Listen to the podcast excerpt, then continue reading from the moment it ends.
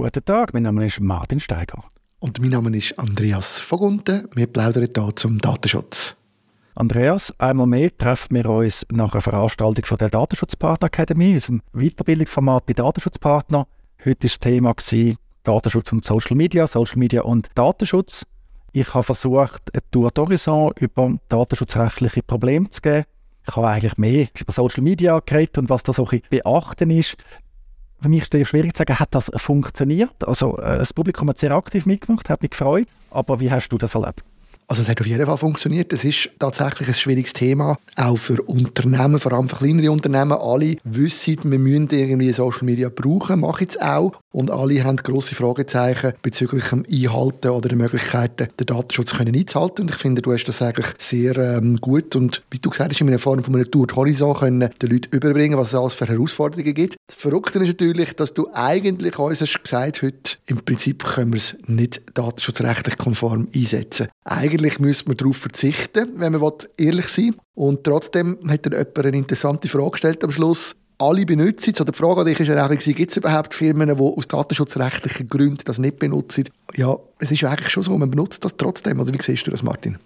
Man benutzt das trotzdem. In vielen Fällen führt gar kein Weg daran vorbei. Was einfach noch wichtig ist, in der Schweiz zumindest, ist ja die Nutzung nicht verboten. Wir haben in der Schweiz im Datenschutzrecht den Grundsatz, was nicht verboten ist, ist erlaubt. Also erlaubt ist mit Verbotsvorbehalt und es ist nicht verboten, Social-Media-Plattformen zu nutzen. Das höchste im Einzelfall könnte es mal ein Verbot geben von einem Gericht oder so. In Zukunft vielleicht mit dem neuen Datenschutzgesetz vom eidgenössischen Datenschutz- und Öffentlichkeitsbeauftragten vom EDÖP, wenn der verfügt. Insofern kann man nicht sagen, es ist verboten. Die grosse Frage ist einfach, kann man das Datenschutzrecht einhalten, wenn man die Plattformen nutzt, und zwar egal in welcher Funktion. Aber wir haben natürlich bei der Academy vor allem gegenüber Unternehmen, gegenüber Organisationen geredet. Und wenn man ehrlich ist, nein, ich glaube, das ist nicht möglich. Das Grundproblem ist schon, dass die typische Social-Media-Plattform in einem unsicheren Drittstaat sitzt, datenschutzrechtlich gesehen primär in den USA. Und ja, die nehmen meistens den Umweg über Irland, aber dann ist die Frage wieder die Absicherung hindurch, die Risikobeurteilung. Zum Teil sind TOM, also die technischen und organisatorischen Massnahmen zur Gewährleistung der Datensicherheit zugänglich. Wenn man das also ernst nimmt, dann hat man ein Problem, weil man kriegt die Compliance einfach eigentlich nicht genug gut an. Und gleichzeitig eben, es führt eigentlich fast keinen Weg an diesen Plattformen vorbei. Man kann sagen, die eine oder andere Plattform nutzen wir nicht. Vielleicht auch nicht aus Datenschutzrechtlichen Gründen, aus anderen Gründen. Und ich kenne auch Unternehmensorganisationen, die sich einschränken, die nicht alles machen auf diesen Plattformen, was möglich ist. Auch gerade bei den Analytics-Möglichkeiten, bei den Werbemöglichkeiten gibt es einen grossen Spielraum. Soll man zum Beispiel seine Kundenliste mit Telefonnummer, E-Mail-Adresse an Meta oder TikTok schicken, um dann die Werbung optimieren dann kann man zu unterschiedlichen Ergebnissen kommen. Die meisten Unternehmen, die meisten Organisationen, die brauchen eine gewisse Social-Media-Präsenz, Datenschutzrecht hin oder her. Genau, aber du hast einen wichtigen Punkt gebracht. Ich glaube, es macht schon noch ein einen Unterschied, wie man es nutzt. Also man hat verstanden, man kann es eigentlich nicht wirklich super nutzen, aber es gibt ja schon Abstufungen. Und ein wichtiger Punkt, den du ja gebracht hast, ist zum Beispiel das ganze Einbetten von Social Media Inhalt oder auch da die Buttons. Eine Zeit lang hat man noch die Like-Buttons und so gesehen und die, die Buttons zum können sharen und so. Das sieht man heute immer noch, immer wieder. Also nicht so bei größeren Firmen nee, weniger, aber es gibt doch immer noch viele Firmen, die das dann machen, wo du ganz klar davon abratest, weil es eigentlich keinen Nutzen stiftet. Das ist richtig. Ich finde, man sollte sich auch immer überlegen, braucht man das überhaupt, wenn man nutzt? Die Social Media Buttons, habe ich gesagt, kann man Anzahl Likes anzeigen lassen, man hat einen Follow-Button, man kann teilen. Und das braucht man heute aus meiner Sicht nicht mehr. Entweder ist es auch immer überflüssig gewesen, weil die meisten Inhalte, sind wir ehrlich, haben einfach nicht viele Likes. Dann steht ein Like bei Facebook, ja, ist eher ein bisschen erbärmlich. Dann das ganze Teilen ist heute integriert auf den Smartphones. Also mit dem iPhone kann ich mit all diesen Social Media Apps, die ich installiert habe, kann ich Inhalt direkt teilen ist überhaupt kein Problem. Ich brauche nicht einen Button auf einer Website. Ich kann das direkt im Safari-Browser jetzt machen auf dem iPhone. Bei Android-Geräten vergleichbar. Also wenn man es dann gar nicht braucht, dann finde ich es immer schlecht, wenn man dann Daten unnötig wie an die Plattformen liefern. Und sobald etwas integriert ist, werden die Daten natürlich geliefert. Und mit diesen Daten wird das eine oder andere gemacht. Das ist ja klar und das ist eben unnötig. Ein bisschen anders ist es beim Einbetten von Inhalt, wobei da sehe ich vor allem YouTube-Videos, wenn man von Social-Media-Plattformen redet andere Sachen zum Einbetten, zum Beispiel so ein äh, Instagram-Stream oder auch ein Twitter-Feed, das finde ich jetzt auch nicht so zielführend. Muss man selber wissen, was man machen Und bei den YouTube-Videos ist halt immer die Frage, Einwilligung ja oder nein.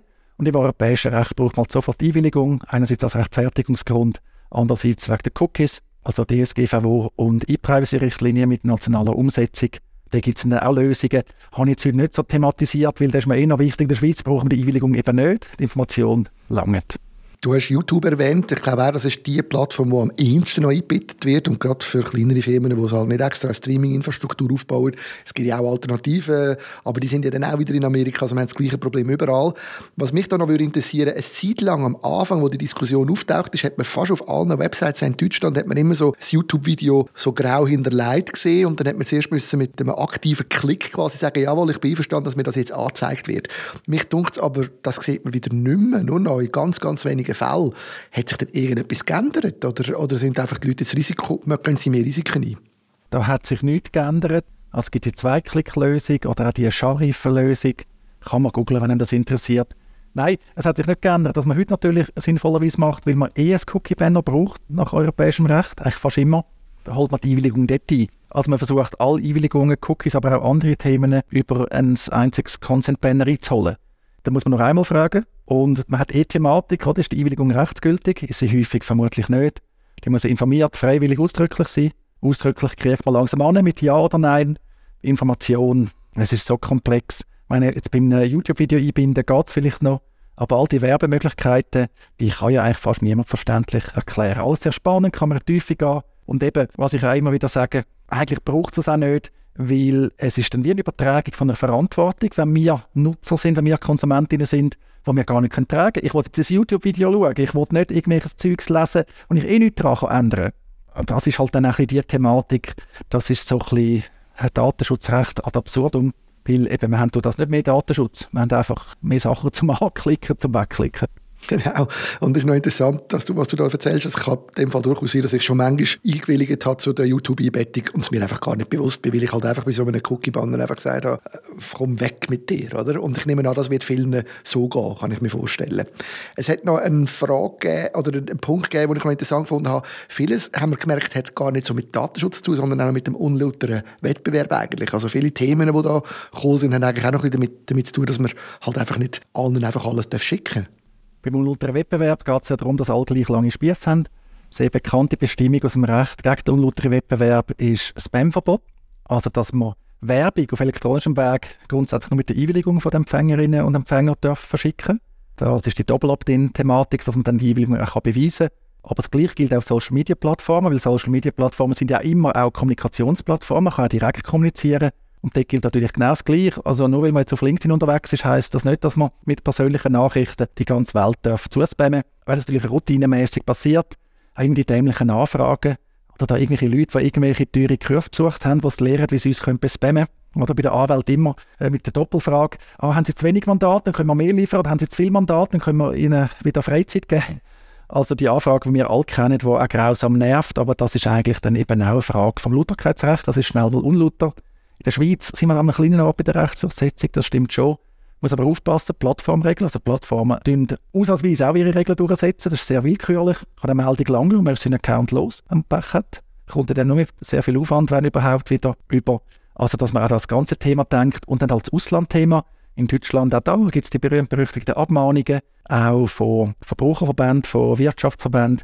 Das kann dann ein bisschen Stress auslösen. Ja, das ist wieder ein sehr interessantes Webinar zu dem Thema Social Media in vielen Aspekten. Einmal mehr, man muss einfach gut überlegen, dass man sich so verhaltet, wie man wahrscheinlich auch gerne bedient werden im Netz. Ja, das ist sicher wichtig. Noch ein letzter Hinweis. TikTok war auch im Fokus vom Webinar, weil TikTok ist ja sehr attraktiv. Die macht das eigentlich sehr gut mit dem Inhalt, was sie zeigen. Sie sind immer noch stark am Wachsen. Zum Beispiel so das Audience Building, das kommt jetzt gerade, also eben, dass man Kundendaten urladen kann, um Werbung gezielt dann an die eigenen Kunden oder auch Website-Besucher richten. Gleichzeitig häuft sich aber die Schlagzeile, dass TikTok sich eigentlich völlig daneben benimmt. Also im Browser, wenn man eine Website im Browser von TikTok aufruft, dann haben die einen Keylogger, dann also alles speichern oder können es zumindest, dass wir eingeben. Oder es ist jetzt zwar der Verdacht aufgekommen, ich weiß nicht mehr, ist es bestätigt oder nicht, dass mit der App Journalistinnen überwacht werden. Also da ist dann nicht mehr das einzige Problem, dass es ursprünglich aus China kommt und dann über Umweg USA, Großbritannien, Irland äh, vielleicht uns angeboten wird, sondern dass man wirklich Verhalten hat, das äußerst äh, problematisch ist. Aber eben gleichzeitig auch als Unternehmerorganisation, also TikTok-Präsenz wird immer wichtiger. Wir haben immer mehr zu entscheiden, ja, gehen wir jetzt auf TikTok, gehen wir nicht. Häufig macht man es noch nicht, weil Videoproduktion halt wirklich aufwendig ist. Ja, am Schluss, oder, ein salopp gesagt, Schweizerdeutsch, es ist ein bisschen grusig, was da bei diesen Plattformen häufig abgeht, aber sie sind gleichzeitig ein extrem wichtiger Bestandteil vom digitalen Leben Und da muss man eigentlich am Laufmeter sündigen, nicht nur datenschutzrechtlich, sondern auch in anderer Hinsicht. Und dann ist man glücklich, wenn einem das eben nicht den Schlaf raubt.